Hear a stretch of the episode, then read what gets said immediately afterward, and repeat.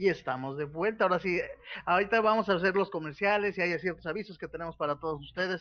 Vamos a ver también los comentarios de la gente que nos escucha. Bruno, ah, Bruno está aquí, también está hablando, nos está comentando de, uy, del 360 y los, el Red, el Red Ring of Death. Ah, que tuvieron que hacer un modelo completamente diferente para eso. Sí, sí. Volvemos en- a en la- Xbox, mismo caso, era la primera iteración mal hecha. Porque aparte fueron bien intensos y habían sacado el Elite, el normal y el arcade.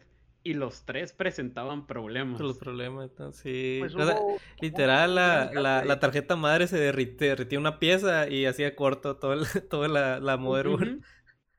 Tal vez Sí, sí. digo, lo tenemos del otro lado geográficamente, pero pues hubo varios casos re- eh, registrados de incendios en Texas con Xbox que, se, que incendiaron casas y departamentos.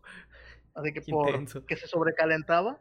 Y digo, no, aparte de Sony, también el PlayStation 3, el primero, traía, me gustaba, aparte de los tres, el sistema de ventiladores que quisieran muchas computadoras en la actualidad. El sistema Sí. de enfriamiento que era más, pero estaba tan poderoso que sí, sí se oía y a mí lo que me daba risa. Y de hecho lo vi gracias a un tío, digo, yo nunca lo vi el, el 111, pero gracias a él lo conocí. Podías regularlo. El podía- abanico. Sí. Yo no lo creía hasta que lo vi desde como fan. Y wow. A esos niveles estábamos. Pero nos alejamos un poquito de lo que fue el Xbox y el Play 5, que vámonos a estas nuevas generaciones.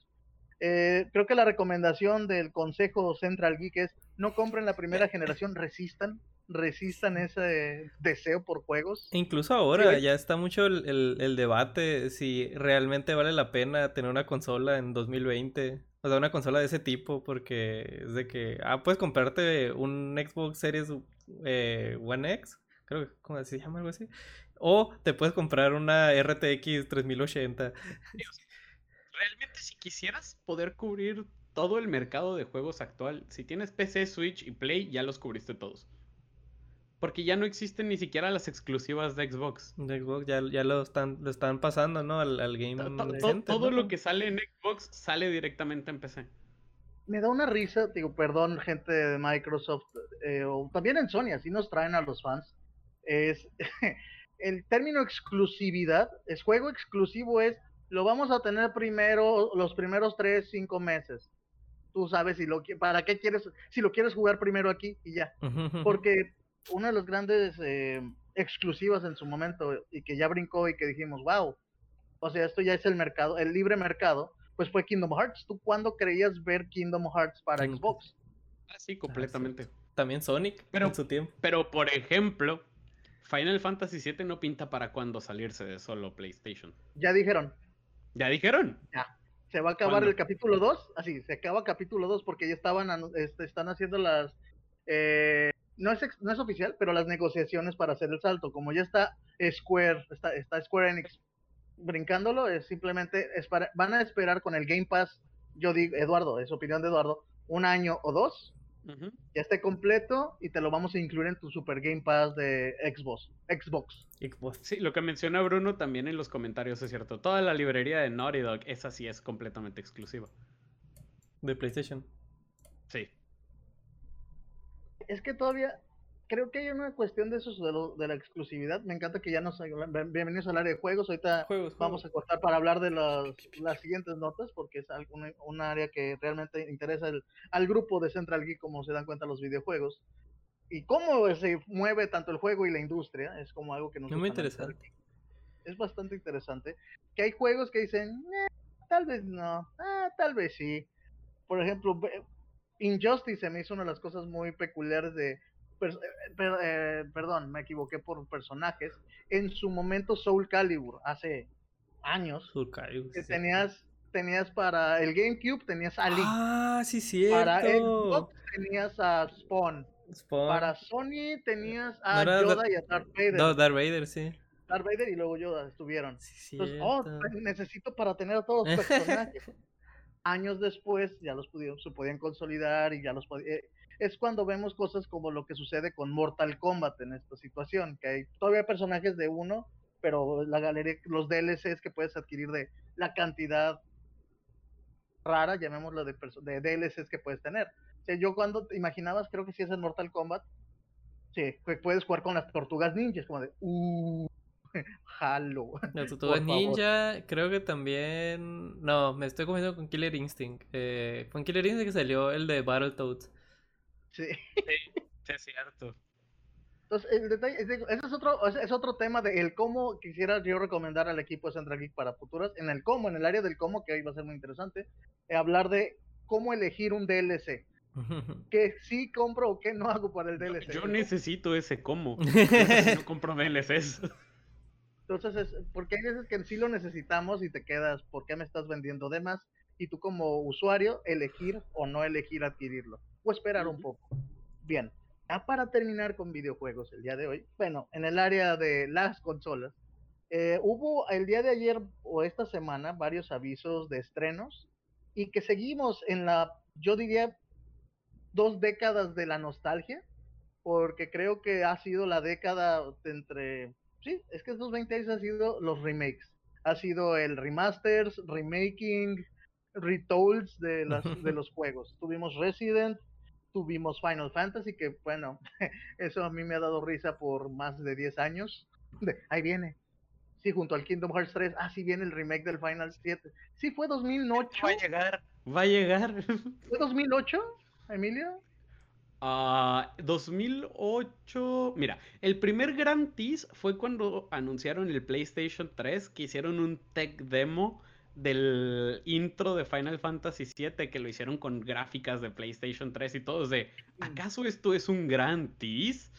Y todos, de hecho fue, nada más fue, y que todos nos, fue decepción y la gente, oigan, simplemente agarraron el engine del Advent Children y lo pusieron ahí, pero todo el mundo fue, uh, de hecho fue 2006. Sí, sí, todo el mundo de, o sea que sí vamos a tener Final Fantasy VII otra vez, ¿verdad? Inserte grito de Flanders, así de, oh, sí, por así de, uh, por pues favor. Pues también el, el, Final Fantasy XIII duró años y años desde que salió. Ah, ¿quieres decir el que, el que se volvió 13 versus, que luego resultó que el 13 versus siempre no y salió Typo? Que luego se llamó 14, pero luego no, porque el 14 vino a ser el que es RPG en línea. Entonces fue el 15, que luego se lo quitaron a Tetsuya Nomura y se lo dieron a otro vato. Y le quitaron un chorro a los zippers. Damas y caballeros, eso es Square Enix para ustedes. Pero el, 13, el 13 fue el que marcó la década de qué, qué, qué estamos esperando y no qué podemos esperar. Y este intro de Square, que es un gran ejemplo de remakes, remasters, hubo un par de anuncios, aunque ya se había hecho el aviso desde hace meses. Se estrenó el pasado 3, el 3 de, de septiembre. Este yo lo dedico a. Usted debe tener más de 25 años para recordar esa época. Eh, se salió el 3 de septiembre el remaster, el remake del Tony Hawk Pro Skater 1 y 2.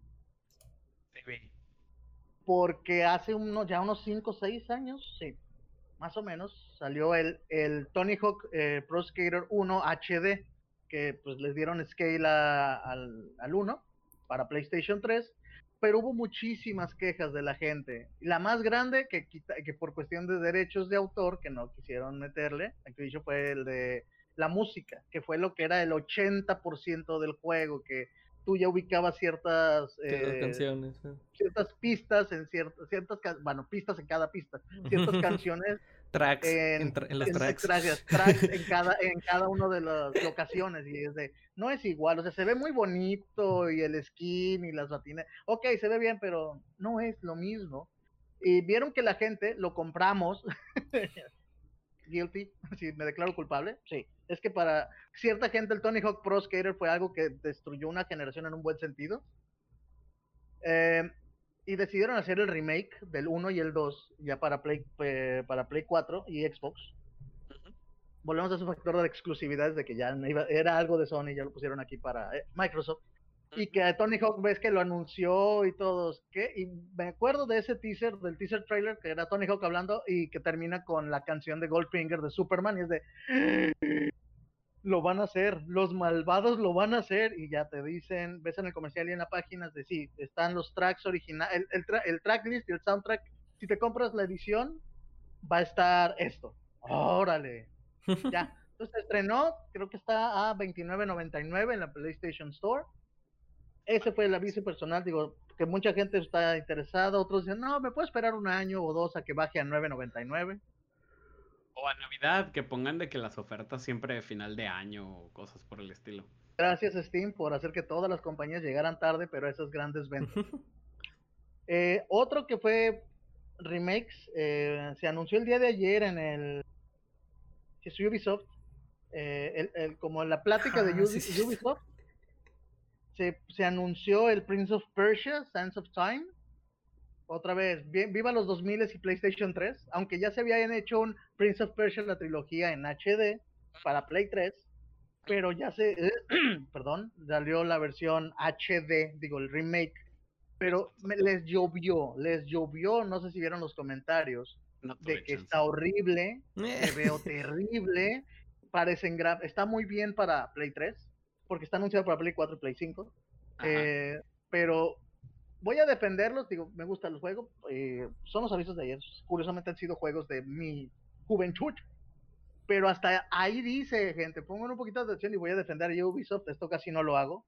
Ahí dice, hasta, esta imagen es de pre, pre, casi casi pre, pre alfa, así ponen pre, pre alfa así de, ni siquiera estamos planeando bien esto en el sentido de que todavía no se está definiendo la imagen y cómo va a estar. Todavía se puede hasta cancelar y no salir. Sí, esto lo hizo un, interno en, en, un día.